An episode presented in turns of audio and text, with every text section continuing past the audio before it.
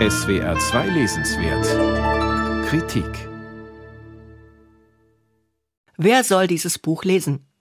Diese Frage müsste eigentlich schon der Titel des Sachbuchs von Thomas E. Schmidt beantworten. Große Erwartungen. Die Boomer, die Bundesrepublik und ich, hat der Feuilleton-Redakteur der Wochenzeitung Die Zeit sein Buch genannt, das auf die geburtenstarken Jahrgänge anspielt. Es sind die Männer und Frauen, die ebenso wie der 63-jährige Autor zwischen 1955 und 1969 geboren sind und im Westen der Republik aufwuchsen. Der Journalist versetzt mit seiner Auswahl der Zeitereignisse und deren Gewichtung in Erstaunen. Schmidt möchte nicht seine eigene Lebensgeschichte ausbreiten und weicht deshalb ins Vage aus, wenn es um konkrete Fakten geht. Andererseits will er über seine Generation der Babyboomer schreiben und beansprucht als Zeitzeuge eine Repräsentativität seiner Erfahrungen, die sicher nur auf eine kleine Gruppe von Akademikern aus dem bürgerlich-konservativen Milieu zutrifft. Die Merkwürdigkeiten beginnen bereits mit der Einschulung des Autors, den die Schule mit Willenlosigkeit, Vermassung und Unterwerfung konfrontierte, vor allem aber mit Gewalt. Zur Klarstellung. Thomas E. Schmidt, Jahrgang 1959, begann seine Schullaufbahn Mitte der 60er Jahre.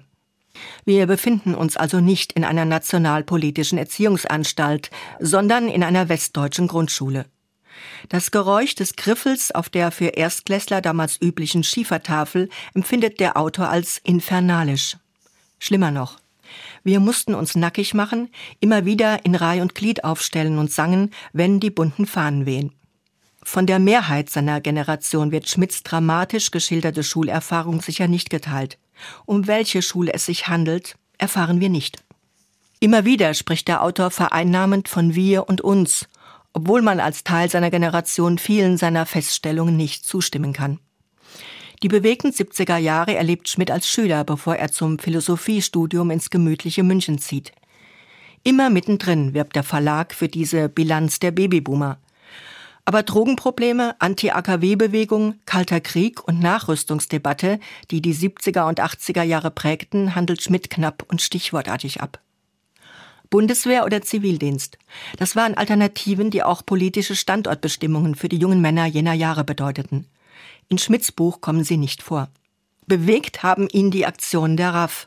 Allerdings klingt es bei ihm wie der ungelenke Flat eines Bürgersohns mit der fantasierten Revolution.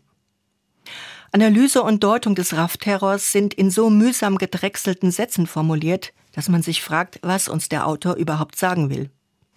Wer es nach der gescheiterten Aktion überhaupt noch aus seinem Ich schaffte, musste die Revolution nun minimalinvasiv denken, will sagen, sie verwandelte sich in Beschwörungsprosa und wurde zu einer Angelegenheit der Sprechakte. Thomas, so kann man nicht schreiben, zitiert der Autor an anderer Stelle den Betreuer seiner Magisterarbeit, die sich, so Schmidt selbst, in einen veritablen Jargon geschraubt hatte. Schmidt, der dem konservativen SPD-Flügel Seeheimer Kreis nahesteht, analysiert und differenziert nicht, sondern konstatiert. Merkel habe sich fast sklavisch an der Stimmung im Land orientiert und Krisenverdrängung betrieben, stellt der Autor fest, ohne Belege für seine Behauptungen zu liefern. Mit ihrer dezidierten Haltung in der Flüchtlingskrise und ihrem Entschluss zum Atomausstieg hat Merkel sich bekanntlich nicht nur Freunde gemacht. Am Schluss des Buches kommt Schmidt zumindest zu der zutreffenden Erkenntnis, wie sehr seine Generation, die jetzt in Rente geht, die Klimakrise durch ihr jahrzehntelanges Wohlleben angetrieben hat. Zu Recht hadern die Jüngeren mit dem Erbe der Babyboomer. Die sperrige Sprache des Buches macht die Lektüre mühsam und erschwert das Verständnis. Schwergängige Politprosa nannte ein Rezensent diesen Schreibstil, den Thomas E. Schmidt schon als Ghostwriter für Frank-Walter Steinmeier pflegte.